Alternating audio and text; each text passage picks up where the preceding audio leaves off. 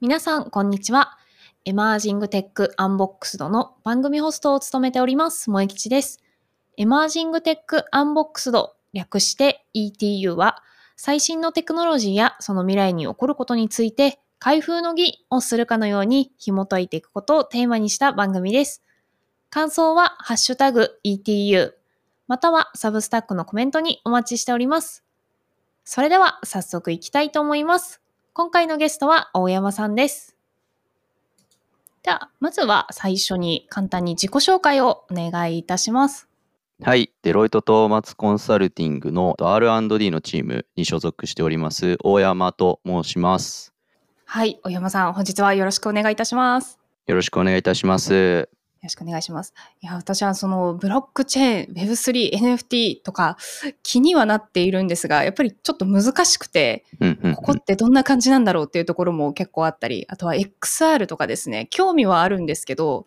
自分が知ってるのって VR だけだったりとかするので、そのあたりもいろいろ今日はお聞きできればいいかなと思います。よろしくお願いします。ぜひぜひお話できればと思います。はい、ありがとうございます。では、えっと、最初の質問になります。大山さんの趣味、あとは好きなものについて教えてください。はい、ありがとうございます。えっと、趣味は、まあ、ありきたりなんですけど、結構サウナに行ったり、あとは、あの、まあ、XR やってるっていうのもあって、まあ、メタバース空間とか結構好きで、あの、ゲームをやったりとか、あと単純にこう SF が好きだったりもするので、そういったまあアニメのコンテンツを漁ったりとか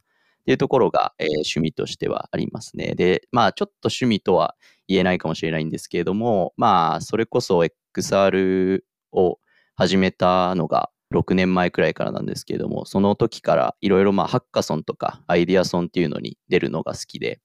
ブロックチェーンもそうですし、XR のハッカソン、アイディアソンっていうところに出るっていうのも一つ、まあ趣味まではいかないですけど、好きだったりしますね。なるほど。いや、いい趣味ですね。ちなみに、その XR とかメタバース、まあゲームがお好きだっていう風なところがあったかなと思うんですけど、それってもともと好きな SF から来てたりとかするんですか？そうですね、SF もともと好きだったり、まあ、広角機動隊みたいな世界観が好きだったりとかっていうのがあって、まあ、そこからゲームもよくしていて、まあ、宇宙系だったり、こう SF 系の世界観がテーマとなったゲームとかもよくやってたりしますし、まあ、そこからどんどんどんどん派生して、MMO 的なオンラインゲームみたいなところにもハマっていったりしてたので、まあ、結構メープルストーリーとか高校生ぐらいの時にやっていて、平日のガチャチケ系を回すためにみんなで一人の家に集まってメープルをするみたいなことをしていたところからメタバースというものを知り、まあ、そういう時からあのメタバースには経済性が必要だなっていうのは思ってました。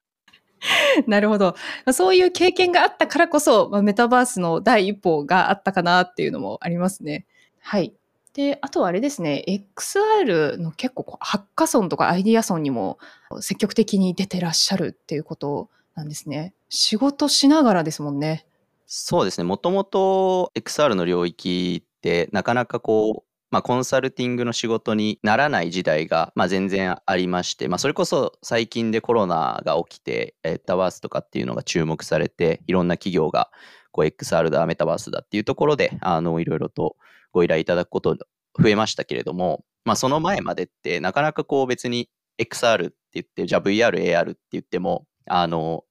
まあ特段一般の人からしたら別になんだそれっていうところですし、まあポケモン GO が出てちょっと AR って、ああ、そういう概念なんだみたいなのを知り始めたぐらいかなと思っていて、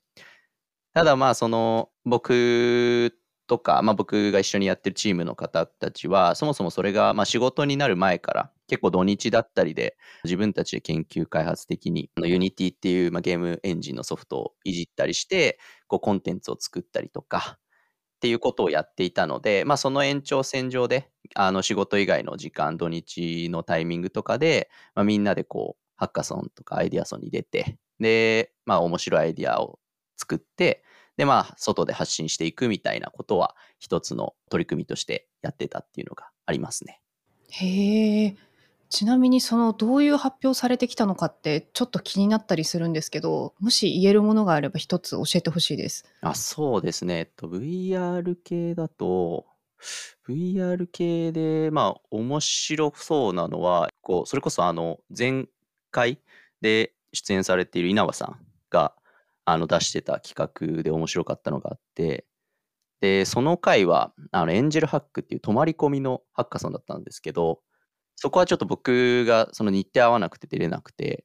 だったんですけど、そこもチームで一緒に出てて、で、その時作ったのが、あの、VR を用いた出会い系みたいな。へえ。まあ、マッチングアプリの、あの、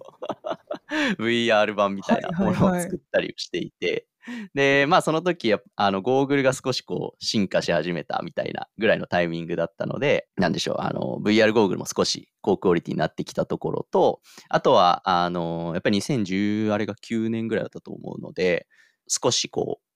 オンライン旅行みたいなところが出始めてて、なんかこう、VR 空間で一緒の場所にあの出会った人と行って、で、そこでこう、交流を深めていくみたいなアイディアを出してたりしてましたね。あとはブロックチェーンだと、えっと、ブロックチェーンのハッカソンとかも出てたんですけど、昔のところでいくと、まあ、その、それこそ、まあ、今もまだ実現されてないですけれども、あの、いろんなゲームプラットフォームの今 ID とかがあると思うんですけれども、例えば任天堂のオンライン ID とソニーネットワークの ID を、えー統合して、そこでのプレイの履歴だったりっていうのをブロックチェーン上にあのスコア化して載せていく。で、一つの統合管理アカウントみたいなものをつけて、で、その自分のゲームのあの振る舞いですとか、なんかチーターとかがそのチートをしてバレた時のあの点数をこう下げていったり、スコアリングを下げていくみたいなところで、まあ、普遍の記録としてアカウントの管理に使っていくみたいな。リアとかを出してたりしましたね。えーそれ、早く実現してほしいですね。その時は、そうですね。なんかあの、いろんな、まだまだその2019年とか2020年ぐらいだったので、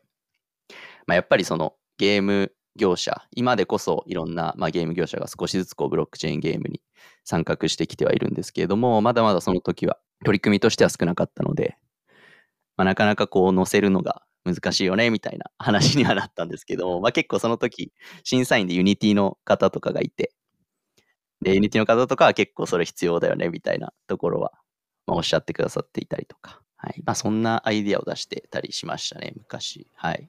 うーんいやーすごいどれも面白いなと思ってあの聞いてたんですけどいやいいですあの VR マッチングもすごくいいなと思っていて V- VR 上とはいえども人とのコミュニケーションだったりするのでこう自分から話しかけに行ける人もいればちょっとこう話しかけられ待ちになっちゃう人とか、まあ、いろんなパターンがあるかなと思うので、まあ、そういういろんなタイプの人たちが VR 上でもお友達ができるとか出会いがあるっていうのはすごいいいなと思って聞いてました。あありがとうございます。はい。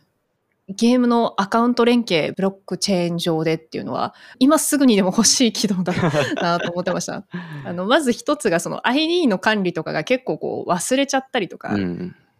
なんですかね、アカウント、あ、ここだと同じ名前のアカウントの人がいるから、じゃあちょっと変えようとかなると、もう一生 ID わかんなくなるみたいなのが やっぱり結構あったりとか。あとは、このゲームすごい面白いのに、チーターが増えちゃって、なんかゲームバランス崩れて、あ、もうこのゲームやめようみたいなのもやっぱりあったりするので、そういうふうに、何ですかね、その人としての振る舞いがちゃんとゲーム上にも記録されて、えっ、と、点数化されて、その人とマッチングしないなのか、まあ、その人には何かこう、デメリットがあるなのかちょっとわかんないですけど、うんうんうんそういうふうになっていくのはすごい楽しみだなというふうに純粋に思いました。ありがとうございます。あの、それこそ先週ニュースで発表があったんですけれども、ソニーが自社でブロックチェーンをこれから作っていくというところで発表が出ましたので、まあ、そういうところから、あの、もしかしたらこうゲームの領域っていうところでも大きく進化が起きるんじゃないかなっていうのは結構楽しみにしてます。またなんかぜひ面白い情報があれば、ぜひぜひまた教えてください。はい。はい、ありがとうございます。はい。では、次の質問に移ります。えー今までのご経験について教えてください。と今年で、まあ、コンサル業界で7年目くらいになるんですけれども、えー行政の領域だったり、まあ、XR だったりブロックチェーンっていうようなあのテクノロジーの領域をする前は2年ぐらいこう行政の領域のコンサルティングをやっていてそれこそあの地方のあの税のシステムだったりとか、あの徴収の仕組みとか、そういったところをコンサルティングしたりしておりました。うん、なるほど。ありがとうございます。えーでは次に普段されているお仕事について教えてください。普段の仕事としては AR、VR、MR っていうような、えー XR っていう分野ですね。で、えー事業開発のコンサルをしたりですとか、あとは、えっ、と、少し領域違うんですけれども、ブロックチェーンの事業開発のコンサルティングなどをしております。で、役割としては、あの、主には、まあ、調査の担当ですとか、まあ、プロジェクトマネジメントのところをやっているというようなところになります。あとはブロックチェーンも、えー同様で、まあ、それこそ今だと結構こう DAO っていう領域に特化してコンサルティングを行っておりまして、まあ、企業さんの中で DAO っていうまあ組織体系にちょっと近づけていきたいとか、まあ、その仕組みを何かこう企業の中で使えないかっていうようなご相談が来たりするので、そういったところをなんとか実現するためにちょっと POC を行ったりとか、あの調査を行ったりとかっていうところを行っております。はい、ありがとうございます。では、えー小山さんの今後やりたいお仕事があれば教えてください。そうですね。それこそブロックチェーンですとか、あの XR の領域っていうところで言うと、まあ、なかなかこう今、日本の突出したこうプラットフォームですとかサービスみたいなところがなかなかあのまだまだ出てきてないところなので、まあ、ぜひそういったところのですね、あの支援とか、あの世界に進出するための、えーお手伝いみたいなところができると嬉しいなと思ってますし、あとはこう、まあ、テクノロジー起因になりがちな領域なので、あのしっかりこう、企業とそのテクノロジーの部分のつなぎみたいなところを自分たちがやっていけると嬉しいなっていうのは思って仕事していきたいと思ってます。はい、ありがとうございます。すごい楽しみです。はい、ありがとうございます。ではでは、お仕事の話は一旦この辺りにしまして、えっ、と、小山さんの最近気になるテック関連の話がありましたら、ぜひ私に教えてください。ありがとうございます。最近、まあ、一番気になってるのは、まあ、Unity の、Unity っていうあのゲームエンジン、まあ、特にこう VR 作ったりとか、あのメタバース作ったりとかっていう時によく使われるゲームエンジンがあるんですけれども、そのゲームエンジンが、あの、料金体系を変えるというところで、突然の告知を先週あたりにまさにしまして、で、そこでかなり多くの、まあ、あの、有名なゲーム制作の会社さんですとか、あの、インディーゲーム開発者たちが、まあ、かなりこう反発をしているというところがかなり気になっていますね。うんなるほど。ちょうどですね、これ、前回お話しいただいた稲葉さんも同じことをこう懸念されて、いろいろ お話聞いてい、はい、聞かせていただいて、はい。いや、私もちょうどこれ、あの、はい、全然大丈夫です。あの、はい私も SNS で結構これ追っかけてて、どうなるのかなってちょっとワクワクして見ていたので、うんうんうん。そうですね。まあやっぱりエンジニアの数みたいなところも結構あるかなと思っていて、まあ、それこそ Unity は、あの、Unity を使う、なんでしょう、企業が減るっていうことは、それこそその後 Unity をスキルとして、Unity の開発スキルを持ってても意味がないっていうことになっちゃうので、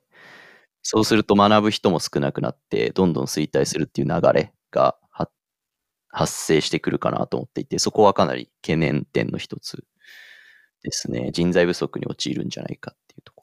う。ん、確かに確かに。ちなみにその Unity と、例えば Unreal Engine、Go. って結構その開発って違うんですか？そうですね。僕、アンリアルエンジンは触ったことないんですけれども、かなりやっぱり作ってる方、うちのチームにいるあの開発メンバーの方も、あの、結果的に同じものを作るとしても、そのプロセスはやっぱり全然違うっていうところをおっしゃってましたね。だから Unity ができるから、まあ、アンリアルエンジンでも組めるでしょうみたいなことは、あの成り立たないみたいな感じでした。はい。ああ、なるほど、なるほど。じゃああれですね、いくら Unity の知識があって、じゃあ Unreal も触れ、まあ、触れるけど、その、何ですかね、学ぶためのコストとかもやっぱりかかっちゃうと思うので、それこそおっしゃってた人材不足っていうのにすごいつながっていくと思うので、ゲームが発売されなくなってしまいます。いや、全然、全然ありそうですね。ありそうではいすね。ああなるほどちょっと早く撤回してほしいなっていう。お気持ちです。そうですね。わかります。ありがとうございます。ちなみになんかもう一ネタぐらいあったりしますか？まあそれこそマジでソニーチェーンクソ気になりますけどね。そう気になるテックで言うともうソニーチェーンがあの、まあ、それこそブロックチェーンで言うとレイヤー1、レイヤー2とかっていう、まあ、種類があるんですけれども、まあ、他のこうイーサリアムの上に乗っけていくのかですとか、あのそもそもイーサリアムやビットコインとあの同じレベルのレイヤーで、レイヤー1っていうところで土台をソニーが作っていくのかみたいなところはものすごく気になっていて、まあ、どのレベルで自分たちで作ろうとしているのかみたいなところはものすごく気になってますね。レイヤー2とかだとブロックチェーンとしては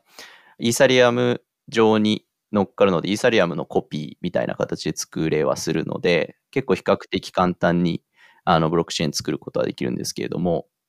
まあ、それこそあの機能とかはあのもともとイーサリアムの、えーものにも準じてくるので、独自のものはそんなに作れないみたいなところもあるんですけれども、今いるイーサリアムのそのエコシステムの中の人たちを一気に巻き込めるので、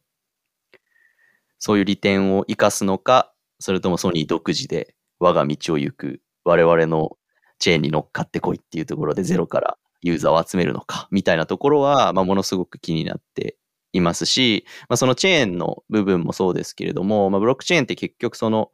チェーンの上に乗っかってアプリケーションが何になるかっていうところでユーザーの数ってものすごく変わってくるので、そこで言うとソニーってもう載せるためのコンテンツはものすごくたくさんあるかなと思っていて、どういうものをそのローンチタイトルみたいな形で載せていくのかみたいなところもものすごく気になってますね。個人的にはやっぱりゲームの領域でアプリケーション作ってこう世界を取ってほしいなみたいな気持ちはあります。はい。なるほど。ありがとうございます。そうですよね。これ、あの、ソニーと、あの、アスターネットワークの方の会社と、えっ、と、展開していくんでしたっけ？そうですね、スターテイルラボ。あ、そうですよね。はい。なんで、すごい、どっちも、まあ、有名どころかなと個人的には思っているので、どういう動向になっていくんだろうっていうのは楽しみなんですが、えっ、と、そうですね、ブロックチェーンのことが、えーちょっとしか、うっすらしかわからないので、ぜひまた、小山さんに、あの、新しい情報が入ったら解説していただきたいなと思っております。よろしくお願いします。はい。よろしくお願いします。楽しみです。最後に、ポッドキャストをお聞きの皆さんへ一言お願いいたします。はい、えー今後モデレーターとしてこの番組に出演させていただきますので、いろいろとですね、XR だったり、ブロックチェーンの面白いニュースお届けできたらなと思っております。よろしくお願いします。はい。今後もよろしくお願いいたします。小山さん、本日はご出演いただきありがとうございました。ありがとうございました。今回ご出演いただきました大山さんは、前回ご出演いただいた稲葉さんと同様、今後もモデレーターとしてご出演いただく予定ですので、皆さんぜひお楽しみに。お二人の掛け合いのお話とかもすごく楽しみですので、はい。ぜひぜひ配信お待ちください。小山さん、本日はご出演いただきありがとうございます。最後となりますが、サブスタックにも概要記事、詳細記事などを投稿しておりますので、気になる方は番組概要欄から購読をお願いいたします。また、この番組では質問や感想、リクエストなどお待ちしております。ハッシュタグ ETU またはサブスタックのコメントまでお願いいたします。それではまた。